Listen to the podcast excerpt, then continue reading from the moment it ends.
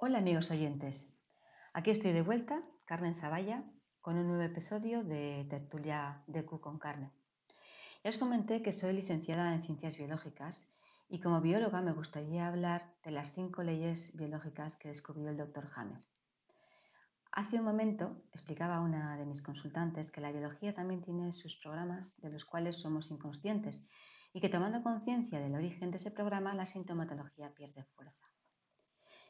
Es cierto que la DQ parte de premisas muy elementales de diversas disciplinas, entre ellas las de las cinco leyes biológicas. Y por ello, como bióloga, me apetece un poco comentaros y compartirlas brevemente. Hoy hablaremos de la primera ley biológica. El doctor Hammer, doctor en medicina y director del Departamento de Oncología, de Rayos y de Medicina Interna en un hospital de Alemania, sufrió un evento muy duro en su vida personal. Mataron a su hijo, fue una bala perdida, y a raíz de ese acontecimiento, tanto su mujer como él desarrollaron un cáncer de tejido reproductor, tejidos y ovarios, respectivamente. Como director de estos tres departamentos en el hospital, tuvo acceso a toda esa información de los pacientes y empezó a investigar y correlacionó los tumores y el cáncer con una serie de acontecimientos vividos de una manera muy especial por parte de los pacientes que desarrollaban esos tumores. De estos estudios descubrió cinco leyes biológicas. Tengamos en cuenta que una ley es algo que se cumple siempre, en el 100% de los casos. Por eso se dice que es una ley. Si no, estaríamos hablando de tendencias, porcentajes, estadísticas. No, no, no. Esto es una ley.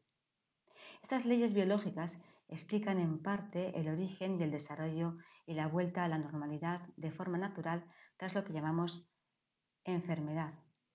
Basándonos en estas leyes, lo que llamamos enfermedades no son el resultado de un mal funcionamiento, que un tejido se malignifique, sino que se trata de programas especiales con sentido biológico.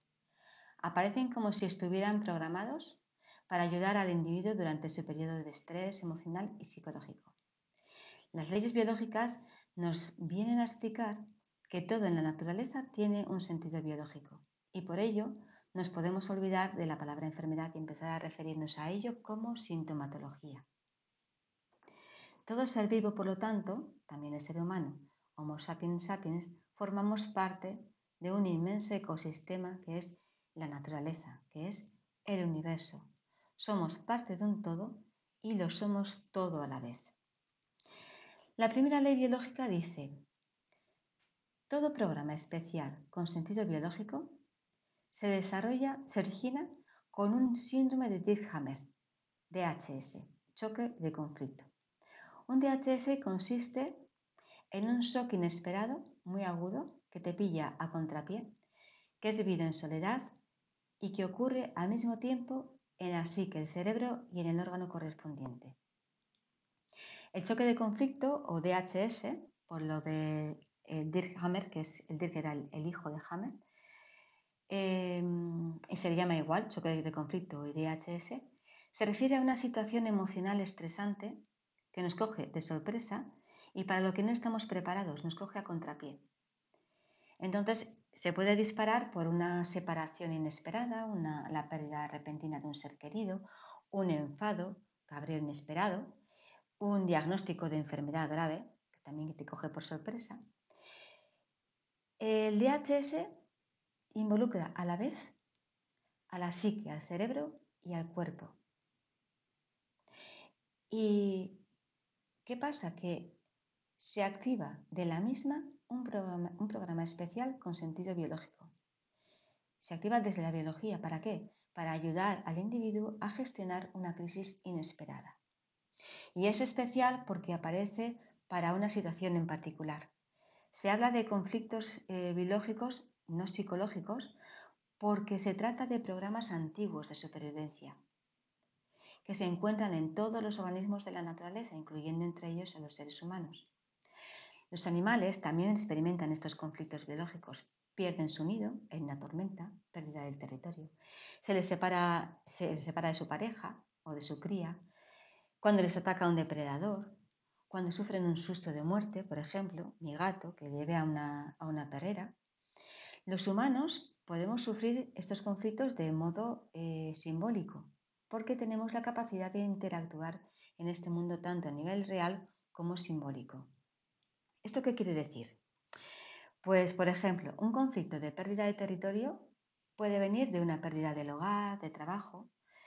Un conflicto de ser atacado puede venir de que te hagan un comentario ofensivo, que te insulten. Un conflicto de abandono, pues de que te sientas excluido o apartado del grupo, del clan, de tu familia. Un conflicto de muerte puede desencadenarse debido a un shock de un diagnóstico de enfermedad grave eh, y que tú percibes como una sentencia de muerte, tal cual. Con el proceso de la descodificación cuántica entraríamos a mirar estos casos de otra manera, algo que el doctor Hammer no entró, pues se ciñó, y bastante hizo, a lo estrictamente biológico sin tener en cuenta otros aspectos más sutiles de la persona. Vamos a mirar qué ocurre a nivel de la psique, el cerebro y el órgano. A nivel de la psique, el individuo se encuentra en estrés, tanto emocional como mental. A nivel cerebral, en el momento en que se produce el DHS, el choque de conflicto, impacta en un área del cerebro que es específica para ese DHS en concreto e impacta como un, llamémosle, golpe electromagnético. ¿vale? Este impacto del shock se puede observar en un escáner sin, sin contraste. Se observa como una diana con un punto en el centro y unos anillos concéntricos alrededor de dicho punto. Y a esta diana se le llama foco de Hammer o HH por las siglas en alemán. El doctor Hammer trabajó con el director de las Siemens de aquel momento, fabricantes de aparatos de escáneres y más cosas, para descartar que lo que veían en esas imágenes de los escáneres, eh, las dianas, fueran un artefacto, porque podría ser, artefacto se, se llama cuando es algún fallo, una marca que siempre aparece en el mismo sitio de la propia máquina, del propio de la propia imagen de la máquina. El director de Siemens certificó que los anillos en forma de diana no podían ser eh, artefactos porque al realizar el escáner desde distintos ángulos del cerebro movían la posición del cráneo en, en la máquina y observaban que la diana se movía con el cerebro y estaba ubicada en el mismo lugar en relación al cerebro y no en relación a la máquina. Se dieron cuenta de que el mismo tipo de conflicto impacta en el mismo lugar del cerebro. Es decir, según el conflicto que tengas, el HH, el foco de Hammer, se localizará, o sea, la diana, se localizará de forma exacta en un lugar específico y no en otro. ¿Vale? ¿Y qué pasa a nivel de órgano? Pues te puedes imaginar como si cada, eh, cada zona cerebral fuera un conjunto de neuronas que reciben y emiten señales. ¿no? Entonces, cada vez que las neuronas en esa zona cerebral reciben el DHS, el choque de conflicto, este choque de conflicto se comunica directamente al órgano correspondiente y de la misma se activa un programa especial con sentido biológico que corresponde exactamente a ese conflicto. El sentido, propósito biológico del programa especial con sentido biológico, valga la redundancia, es mejorar la función del órgano relacionado o los órganos relacionados con ese conflicto. De esta manera el individuo se encontrará en mejores condiciones de gestionar dicho conflicto y pueda resolverlo. Es decir, tanto el conflicto como su propósito o sentido biológico siempre están relacionados con la función que desempeña el órgano o tejido correspondiente. Por ejemplo, si un macho sufre un conflicto de pérdida de territorio, el conflicto impacta en el área del cerebro que controla las arterias coronarias, entonces la pared interna de las arterias empieza a ulcerarse, a horadarse. ¿Para qué? ¿Para qué desde la biología se produce esta pérdida de tejido, esa ulceración?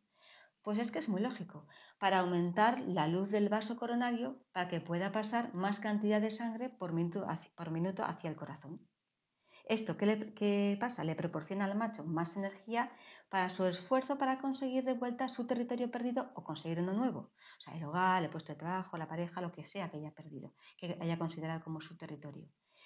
Esta relación entre la psique y el cerebro, el cerebro y el órgano se ha producido durante millones de años. Al principio estos programas de respuesta biológica innata los dirigía el cerebro del órgano. Luego se desarrolló un cerebro principal y ahora es este cerebro principal quien coordina y controla cada programa especial con sentido biológico. En la materia.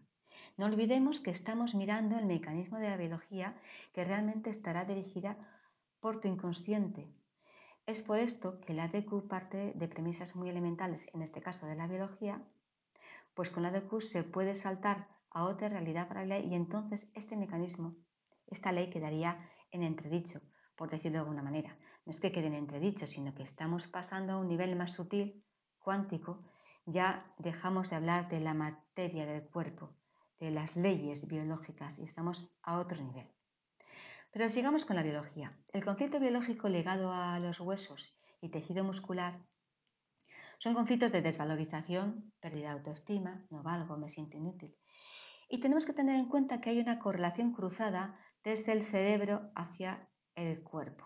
Entonces los sitios de control cerebral en el hemisferio derecho controlan los huesos y músculos del lado izquierdo del cuerpo y los sitios de control cerebral del hemisferio izquierdo controlan los huesos y músculos del lado derecho del cuerpo. Otro punto que tenemos que tener en cuenta en esta primera ley es que el contenido del conflicto, o sea, lo que significa para ese ser humano ese conflicto, determina la localización de los focos de Haber, el HH, en el cerebro, la diana. Y a nivel del órgano, que es donde se llevará a cabo la correspondiente, el correspondiente programa especial de sentido biológico. El contenido del conflicto se determina en el momento preciso en el que ocurre el DHS, el choque de conflicto. Cuando ocurre el conflicto, nuestro inconsciente asocia de la misma, ipso facto, el evento ocurrido em, a un tema de conflicto biológico muy particular y específico, que puede ser un tema de pérdida de territorio, pérdida de una cría, preocupación en el nido, abandono por la manada, separación de la pareja, ataque de un depredador, etc. Por ejemplo, si una mujer de forma inesperada se encuentra en una situación en la que su pareja le deja, se separa de ella, esto no quiere decir que el individuo sufra un conflicto de separación en términos biológicos. El individuo lo puede experimentar en modo de conflicto de abandono, entonces afectaría a los riñones, o lo puede experimentar en modo de conflicto de desvalorización y entonces afectaría a los huesos y se expresaría como una osteoporosis, o de forma de pérdida de un ser querido y si, veía a su pareja como a un hijo, pues afectaría a los ovarios. Lo que un individuo puede experimentar como un conflicto de desvalorización, otro individuo lo puede experimentar de una manera totalmente diferente. Por tanto, se expresará una sintomatología diferente ante el mismo evento individuos diferentes, programaciones diferentes, digo inconscientes. Y también podría ser, y, también podría aparecer, no aparecer ninguna sintomatología, o sea que no le pase, no aparece nada, porque se ha vivido la situación como algo sin importancia. Es decir, lo que determina qué parte del cerebro recibirá el choque del conflicto y por lo tanto el síntoma es lo que el ser humano que vive el evento sienta, porque esto es subjetivo, ante ese evento y cómo lo perciba. Lo relevante, lo que determinará el síntoma, no es el hecho, sino la percepción de ese hecho.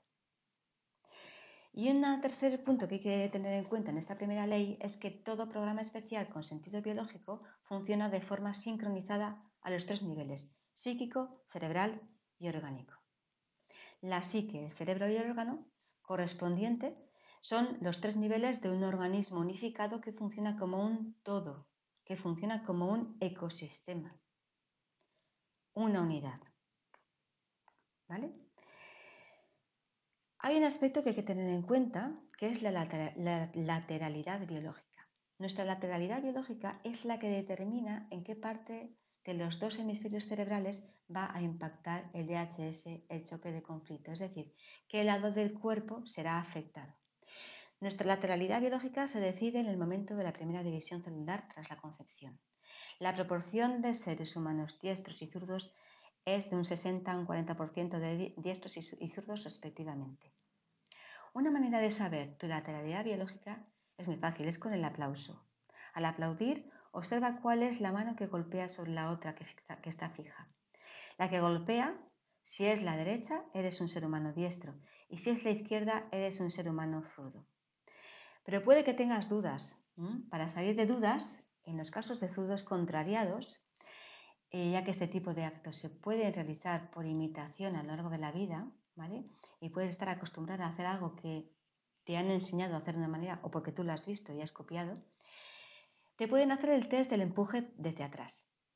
Entonces, alguien te empuja desde atrás a la altura de tus omoplatos eh, con sus dos manos a la vez y tú darás un paso hacia adelante para no caerte. Observa cuál es el pie o la pierna que se adelanta primero para no perder el equilibrio. Si es el derecho, serás un ser humano diestro y si es el izquierdo, serás un ser humano zurdo. Según la regla de la lateralidad, si un ser humano diestro, em, un ser humano diestro perdón, responde a un conflicto en relación a su madre eh, o hijo o hija con el lado izquierdo del cuerpo y responde a un conflicto con una pareja con el lado derecho del cuerpo. Los seres humanos zurdos y los zurdos contrariados funcionan al revés. Por ejemplo, si una mujer diestra sufre un conflicto de preocupación por su hijo, desarrollará un cáncer glandular de, mama en su seno izquierdo. Esto se debe a que existe una correlación cruzada desde el cerebro y el órgano, esto en órganos pares. ¿vale? Si la mujer eh, fuera zurda, el conflicto de preocupación por la salud de su hijo se manifestaría en la mama derecha. Esto nos indica que es muy importante conocer nuestra lateralidad biológica para identificar el choque de conflicto original. Esto es lo básico de la primera ley biológica, pero cuando entramos en el proceso de descodificación cuántica, se puede trascender esta ley y el resto de leyes de la biología, que son la forma en que funciona la naturaleza para expresar tu programación no atendida conscientemente, para expresar tu inconsciente. No atendida porque no la has visto, no has tomado conciencia, porque no te das cuenta, porque es inconsciente. Al fin y al cabo, la biología, nuestra biología, expresa nuestro inconsciente. Aquí ya hablamos de la ley de expresión del inconsciente de José Basso. O diciéndolo de otra manera, nuestro inconsciente se expresa a través de nuestra biología, a partir de otras más cosas en este caso que hablamos de biología. Si miras a tu inconsciente, haces de Sherlock Holmes y encuentras tu programa inconsciente que está activo en ese momento, tu inconsciente ya no necesitará que la biología lo exprese, pues ya has tomado cartas en el asunto y el trabajo de aceptar y transformar ese programa va por otra vía. Esto ha sido lo básico sobre la primera ley de la biología por hoy. Puedes contactarme también en www.carmenzabaya.wordpress.com, en Wix, eh, como DQ-Carmen Zavalla con código de invitación todo mayúsculas MDWYT7H y en Facebook e Instagram. Muchas gracias por escucharme y hasta la próxima entrega.